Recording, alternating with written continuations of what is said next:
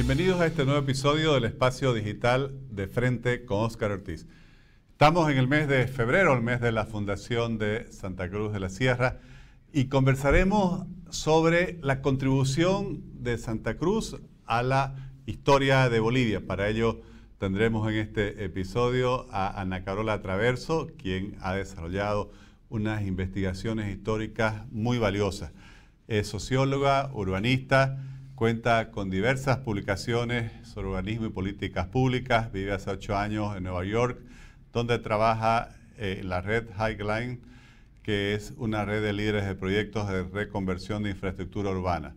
Estos proyectos crean parques y espacios públicos a partir de infraestructura obsoleta y son considerados la nueva generación de espacios públicos en Norteamérica.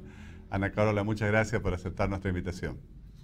Gracias a, ustedes, Oscar. Gracias por tenerme acá en, su programa. Ana Carola, te quería plantear e, ese, ese tema. O sea, siempre se habla, por así decir, de regionalismo de Santa Cruz, pero es realmente un departamento que a lo largo de la historia ha aportado muchísimo a la construcción de Bolivia. Así es, Oscar, desde distintas eh, eh, perspectivas ¿no? y distintas facetas, Santa Cruz ha tenido un rol importante para la construcción de la bolivianidad, eh, tanto en lo histórico, en lo económico, en lo político, en lo social también. ¿no? Se ha innovado en muchísimas áreas y disciplinas y lastimosamente no siempre son reconocidas, pero bueno, para eso estamos nosotros, para contribuir con investigaciones que puedan poner en alto nuestra, nuestro rol ¿no? y nuestra participación como cruceños en la construcción del, del Estado boliviano ¿no? y de la ¿Cuáles serían los principales hitos que destacarías eh, justamente en este recorrido histórico de esta contribución cruceña a la construcción de la bolivianidad? Quizás eh, sería bueno empezar desde el punto de vista histórico, ¿no? O sea, Bolivia, eh, Santa Cruz, gracias a los cruceños, a la epopeya cruceña, eh, nosotros contribuimos con vastos territorios al, al Estado boliviano, ¿no? Lastimosamente no siempre se protegieron o se custodiaron bien esos territorios, o no siempre se valorizó lo que el Oriente tenía desde el punto de vista territorial, pero bueno, si entendemos la importancia que tiene el territorio, el dominio del territorio, la conquista del territorio. Bueno, Santa Cruz pues va desde donde estamos ahora, inclusive eh, áreas que quizás colindan con Chuquisaca hasta, hasta allende los actuales límites, ¿no? Entonces, eh, de hecho, es una pena, pero mm, una parte importante de lo que se ha perdido territorialmente, lo que el Estado boliviano no supo custodiar, fue territorio cruceño. Y fue, eh, fueron territorios colonizados eh, y consolidados por cruceños. Entonces, quizás empezaría, por ahí, Oscar. Eh, y bueno, y hoy en día es innegable el, el, el, aporte que genera Santa Cruz desde el punto de vista económico, ¿no? Santa Cruz es como, es interesante porque ha sido, siempre ha sido una sociedad de frontera. Nosotros, el territorio cruceño era el último eh, rincón, si se quiere, ¿no? el último espacio eh, en, frontera con, con, el Brasil ¿no? y con los bandeirantes eh, durante la vigencia de la corona española. Y, y, actualmente es el epicentro ¿no? de las actividades económicas y sociales, de los cambios económicos y sociales que están sucediendo eh, en Bolivia, ¿no? Está a la vanguardia, si se quiere. Entonces ha tenido una evolución sumamente interesante como región que ha contribuido, eh, bueno, pues no, al, territorio y a las dinámicas que actualmente nos caracterizan. Ana Coroli, contradictoriamente a lo que muchas veces el, relato centralista trata de posicionar, eh, Santa Cruz ha tenido más bien un, clamor, por así decir, incesante de búsqueda de integración con, con Bolivia a pesar de, esa lejanía en la cual muchas veces eh, se ha tenido a la región. Así es, Oscar. Eh, es una pena, pero eh, un territorio no, no, no, no vive aislado, ¿no? O sea, tiene que estar integrado si lo que se quiere es generar un, un, espacio de expansión este, y de dinamismo económico, social, político y cultural y desde ese sentido, sabemos que desde Santa Cruz se, se, izaron eh, banderas de integración desde ya desde el siglo XIX. ¿no? De hecho, en 1825, cuando nacemos como república, el, pueblo, el cabildo cruceño le dio inclusive a los eh, asambleístas, eh, a la Asamblea Constituyente, unas instrucciones muy claras ¿no? sobre qué es lo que tenían que hacer, cuál era el, cuál era el mandato del pueblo cruceño eh, en el marco del nacimiento de la República de Bolivia. Entonces, integración, caminos, ¿no? economía, educación. Desde ese momento tenemos constancia de, de cuál era la visión que tenían los cruceños y, bueno, si adelantamos un poco más a lo largo del siglo XIX y comienzos del siglo XX, también empiezan las demandas y la, y exigencia del ferrocarril, ¿no? Cuando ya se empieza a integrar eh, o llevar el ferrocarril, integrar distintas poblaciones del resto del, país, eh, especialmente en el área minera, desde Santa Cruz también se reclama eh, integración ¿no? y vinculación con todas esas otras ciudades de, de Bolivia eh, y bueno, sabemos que lastimosamente eh, esos reclamos no fueron acompañados o no fueron respondidos de manera eh, positiva por el Estado boliviano, ¿no? Y se acusó a Santa Cruz de cosas que no tenían ni pies ni cabeza, pero bueno, esa es parte de nuestra historia y, son cosas que tenemos que siempre recordar, ¿no? Porque peleas que quizás o, o, luchas que vemos ahora en el presente han estado desde siempre, ¿no? Presentes también en nuestra historia. Entonces, tenemos que saber, estudiar la historia para saber cómo podemos eh, solucionar o proponer soluciones y alternativas a los problemas que tenemos en la actualidad. Recientemente la historiadora Paula Peña publicó las instrucciones que mencionas, ¿no? que le da el Cabildo Cruceño a los delegados que asisten en nombre de Santa Cruz a la Fundación de la República de Bolivia. Y es muy interesante, Ana Carola, ver, como lo mencionabas, que ya desde ese momento había esa visión de, por un lado, de búsqueda de integración con Bolivia y también con el exterior, y muy orientada a lo productivo y a la búsqueda de mercados, nuevamente, también hacia Bolivia y, hacia otros mercados más lejanos. O sea que hay algo que en esta cultura de, un pueblo que en ese momento estaba tan aislado, tan lejano de todo, que siempre había ese anhelo eh, permanente de búsqueda de integrarse a los mercados internacionales para poder exportar su producción. Así es, Oscar. Eh, sabemos que la industria madre eh, cruceña ha sido el azúcar, pero no solo el azúcar, ¿no? También la producción de cuero eh, ha sido vital desde el punto de vista histórico, ¿no? Y sí, hay esa...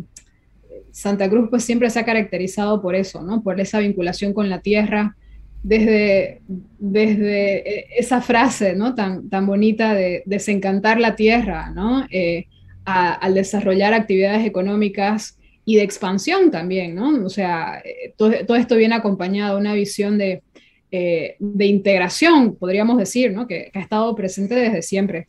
y bueno, y que hoy en día es, pues, nos ha heredado, ¿no? O sea, es una forma de, ver el mundo, es una forma de, construir un futuro compartido, ¿no? que, nos ha, que nos ha tocado heredar como cultura. Es una cultura, yo diría, eh, bastante enfocada en lo generativo, ¿no? o sea, en la generación y en la vinculación eh, con estos elementos que, que, tienen que ver con la tierra, que tienen que ver con la, con la producción, ¿no?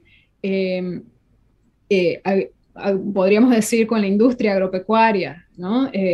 pero bueno, también tenemos que contextualizarlo, ¿no? Y saber que eh, eso solo se va a poder, podríamos decir, industrializar de, forma efectiva a partir de la segunda mitad del siglo XX, ¿no? Entonces, por más o menos, pues desde, la fundación hasta, 1900, hasta los años 50, eh, podemos hablar de protoindustrias. No, no quizás, no son no son eh, iniciativas preindustriales, porque lo preindustrial vendría, tiene otra serie de características, ¿no? pero sí son eh, enclaves eh, o por lo menos sistemas protoindustriales, que están trabajando la tierra, que están, que están, se están articulando bajo formas productivas muy, muy interesantes ¿no? y muy quizás vinculadas a la cultura hispana que, ¿no? y, a, todos estos eh, cinturones protoindustriales que estaban eh, conformando el territorio americano, eh, y bueno, y de eso tenemos constancia, ¿no? Entonces, por eso la vinculación con, con, el Brasil o con el norte argentino, ¿no? O sea,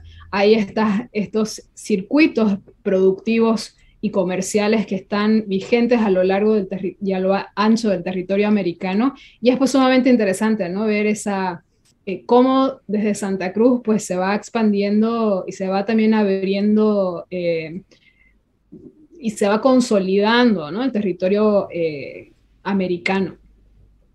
Ana Correa, tus investigaciones son muy interesantes y te has especializado quizás en la historia reciente la historia reciente hablamos de las últimas décadas, o como decía, hay un periodo que va de la fundación de la República hasta 1950 y, otro especialmente en la historia cruceña de 1950 hasta la actualidad, donde ha habido un desarrollo muy importante. En estos 70 años, eh, en los últimos 70 años, ¿cuáles serían esas principales contribuciones que habría realizado Santa Cruz y que destacaría justamente a esta búsqueda del progreso, el desarrollo y la modernidad para el departamento y el país? Bueno, Oscar, esa es una muy buena pregunta porque es interesante ver cómo quizás los primeros siglos de, vida, los primeros cuatro siglos de, vida de Santa Cruz, transcurren con ritmos más lentos, ¿no? porque precisamente no está vinculada, está más aislada, está más marginada, si se quiere. ¿no? Entonces, los ciclos de cambio son mucho más lentos eh, que, los que los ciclos que, bueno, que han sucedido desde los últimos 70 años, donde más bien es todo lo contrario, ¿no? Son ciclos muy acelerados de un cambio vertiginoso y hasta explosivo, ¿no?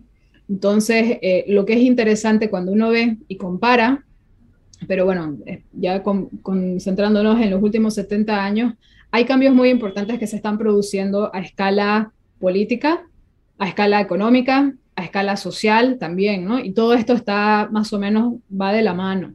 Los eh, modelos de gestión que desde Santa Cruz se, crean y se consolidan a lo largo del siglo XX, pero que especialmente tienen un punto de inflexión eh, a favor de la región y de la consolidación del poder político cruceño para sí, o sea, para Santa Cruz, eh, a través del Comité de Obras Públicas y de la Corporación de Desarrollo, lo que hacen es generar eh, bueno, una serie de nuevos instrumentos de gestión territorial y también de apalancamiento económico, ¿no? Entonces, por ejemplo, eh, ¿a qué me refiero para que la audiencia entienda? Desde lo político y administrativo y los instrumentos de gestión que en sí se crean, el avance que va a tener o el despegue que va a tener Santa Cruz no hubiera sido posible si no hubiese habido una visión eh, territorial importante, ¿no? Entonces pasamos de primero, digamos, de, una fórmula muy, muy, bastante, o sea, básicamente estructurada en la provisión de agua potable y de electrificación, que es el Comité de Obras Públicas, y mucho más, este, digamos, como que enfocada en lo urbano, a una visión regional, ¿no? Entonces ahí vemos cómo empiezan a ver las potencialidades que tienen todas las subregiones, bueno, o macroregiones eh, del departamento y se busca la industrialización eh, del territorio, ¿no? A través de la inversión estratégica en, eh, en temas específicos, ¿no? Entonces, hacen un trabajo impresionante, Oscar, de levantamientos topográficos, ¿no? O sea, de estudios de planes de suelo para entender cuáles eran las, las, posibles eh, áreas de inversión, ¿no? Los qué, qué, tipo de, de, enfoque se le podía dar a la industrialización, cuáles eran las oportunidades, el potencial y la vocación productiva de cada, uno, cada una de las ocho macroregiones originales, ¿no? Ahora eh, son menos, ¿no? Eh, se redujeron. Pero bueno, con, o sea, nace la planificación con esa visión, ¿no? Entonces, eso por un lado, desde el punto de vista de la gestión territorial. Al mismo tiempo también hay una, una, una contribución gigantesca que lastimosamente no, no, ha sido quizás del todo considerada o expandida eh, por la Academia Boliviana, ¿no? que son los marcos de desarrollo equitativo. Entonces, ¿cómo desde Santa Cruz se decide qué priorizar qué cosas? ¿no? Y según las épocas, pues eso va a cambiar. Pero esta visión de poder asegurar una... Eh, más justa redistribución de la riqueza a partir de las regalías y cómo apalancar desarrollo a partir de esas regalías, yo creo que eso es una lección que a otras zonas del país pues les podría venir excelente como caso de estudio, ¿no? Para analizar qué, qué y cómo hacer con, a partir de los recursos naturales y renovables y no renovables que existen en el territorio. Entonces, en ese sentido, los cruceños pues sabemos, ¿no? Lo que son las realidades del 11% de petróleo, ¿no? Eh, pero también existen eh, ejemplos muy interesantes sobre realidades madereras, realidades eh, mineras también que se van a generar para la inversión de esos recursos con un lente equitativo, ¿no? De desarrollo equitativo en el territorio cruceño. Y eso, Oscar, este, esa visión tanto política, económica, y social, pues nos va a generar un, un, espacio concreto, ¿no? O sea, un, un, espacio regional con las características que tiene Santa Cruz, ¿no? Donde el sector, o sea, sabemos que el sector público nacional, si se quiere, el, gobierno nacional, pues siempre ha, medio, ha, brillado básicamente por su ausencia, ¿no? Pero eso ha llevado a eh, que se puedan apalancar y se puedan eh, catalizar eh, iniciativas desde el sector privado, ¿no? Para poder apalancar más desarrollo, ¿no? Y poder contribuir a través, por ejemplo, de, experiencias como el cooperativismo, y bueno, también desde la iniciativa privada a, un, a, un, mayor dinamismo económico.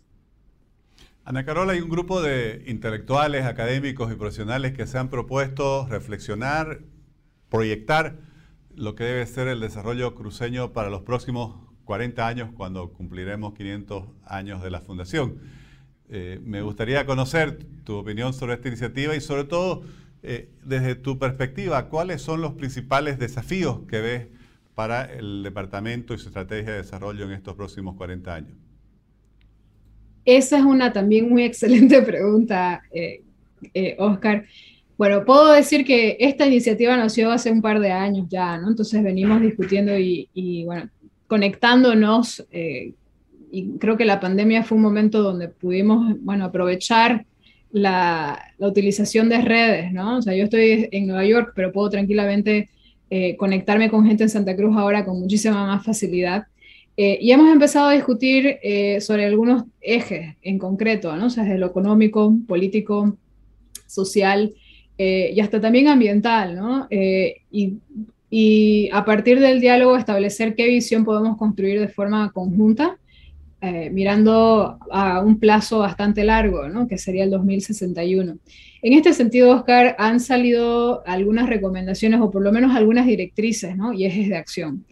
Mira, creo que es importante destacar que, y esto es algo quizás muy intangible, pero qué importan la importancia que tiene la construcción de lazos de confianza ¿no? O sea, cuando la gente, y creo que precisamente escribiste un artículo sobre ello, ¿no? La importancia de la confianza y de construir espacios donde se pueda cultivar la confianza, porque eh, sin eso no podemos, pues, apalancar todos hacia adelante, ¿no?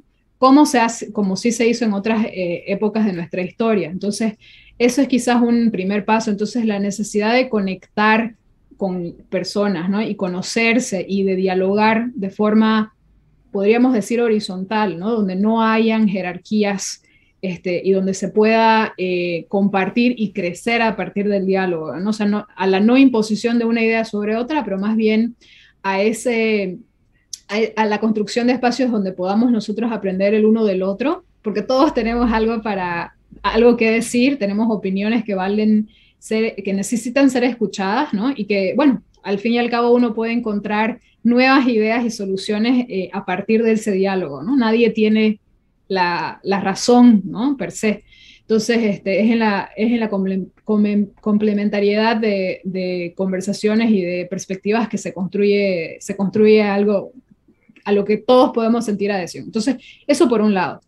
Eh, por otro lado, creo que eh, otro tema que salió a partir de esas conversaciones es eh, la necesidad de generar eh, marcos pedagógicos, ¿no? Eh, enfocados en la liberación. ¿no? Y, cuando me refiero a liberación, me refiero a la independencia y a la, al, al, pensamiento crítico, ¿no? Este, no, al, al, no adoctrinamiento. ¿no? Entonces, la educación debería apuntar hacia eso y es muy necesario que podamos generar alternativas, nuevos espacios y nuevas plataformas para comunicar eh, los tanto valores, ideas, eh, historias que, que, tenemos todos en nuestro pasado, ¿no? Y que tienen que ver con nuestra cultura, porque al fin y al cabo no hay sociedad que no, no se fortalezca a partir de, de cultivar el sentido de arraigo y de, y de apropiación ¿no? al espacio, ¿no? sea, sea público o sea regional, ¿no? o sea, este sentimiento compartido de, de, de patria territorial. ¿no? Entonces, este, ese es otro aspecto que salió eh, y que me llamó mucho la atención, ¿no? que todos compartíamos esta, esta visión. Y finalmente, eh, otro eje importante de discusión fue en torno al patrimonio, Oscar. Algo que nos motiva a todos es encontrar y buscar maneras de poder eh, fortalecer el patrimonio que tenemos. Entonces, el patrimonio cultural, el, el patrimonio natural también, ¿no? Sabemos que los incendios y todo lo que ha sucedido en la Chiquitania en los últimos años nos ha impactado, ha impactado a toda, a toda la sociedad cruceña, ¿no? Y ha sido también un, un impacto muy grande a nivel este, generacional, ¿no? Hay una nueva generación que ha sido fuertemente golpeada porque, claro, o sea, fue un, un, choque histórico, podríamos decir, ¿no? Pero es interesante ver cómo a partir de, esa tragedia, que fue para todos los cruceños este, lo que sucedió, eh, y lo que continúa sucediendo cada año con la depredación del medio ambiente, cómo a partir de eso este, se han generado nuevos espacios para construir más confianza, ¿no? Porque estas iniciativas que han salido, estas iniciativas ciudadanas y estas, estos movimientos de, eh, de desde el voluntariado hasta filantropía, o sea, toda esta cadena de nuevas iniciativas, si no se construye confianza, si no se profundiza este, marcos de diálogo que este, estén enfocados en, democratizar, digamos, ¿no? y en hacer visibles estos, estos traumas que tenemos nosotros eh, como sociedad, eh, pues no vamos a poder salir adelante, ¿no? Pero creo, Oscar, que esos son tres elementos que considero que son vitales para enfocarnos hacia, hacia el futuro, hacia el 2061, O sea, por un lado, lazos de confianza, espacios donde podamos eh, fortalecer las voces y, la, y la visión que tenemos, una visión conjunta eh, y colectiva sobre lo cruceño. Por otro lado, la educación, o sea, cómo podemos nosotros contribuir, especialmente en un contexto contemporáneo que está tan marcado por cambios tecnológicos tan, tan, tan, pero, pero tan acelerados y profundos, ¿no? ¿Cómo podemos nosotros incidir en educación eh, y cómo podemos también nivelar la brecha digital que quizás ahora más que nunca se ha evidenciado, ¿no? que está golpeando eh, a, la, a, la, juventud y a la niñez, porque, o sea, si algo ha dejado la pandemia en evidencia es eso, ¿no?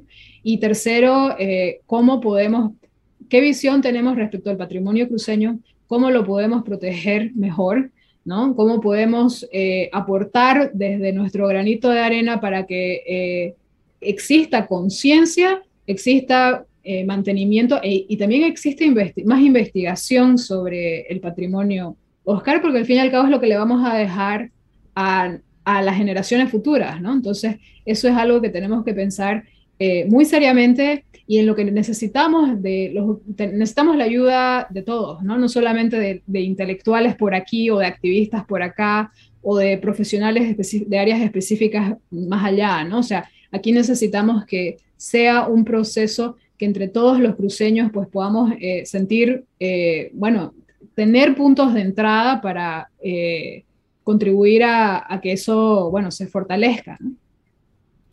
Ana Carola, muchísimas gracias, realmente me parece una visión interesantísima y obviamente muy propicia para este mes de febrero en el cual se recuerda un nuevo aniversario de la Fundación de Santa Cruz La Sierra, donde comenzó esta historia del pueblo cruceño.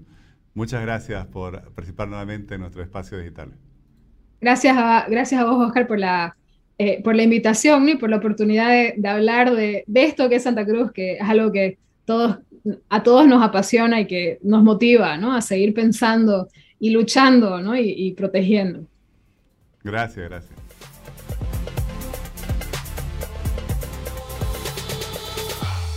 La investigadora, historiadora Ana Carola Traverso destaca este proceso de desarrollo cruceño como un aporte histórico a la construcción de la bolivianidad y es muy cierto.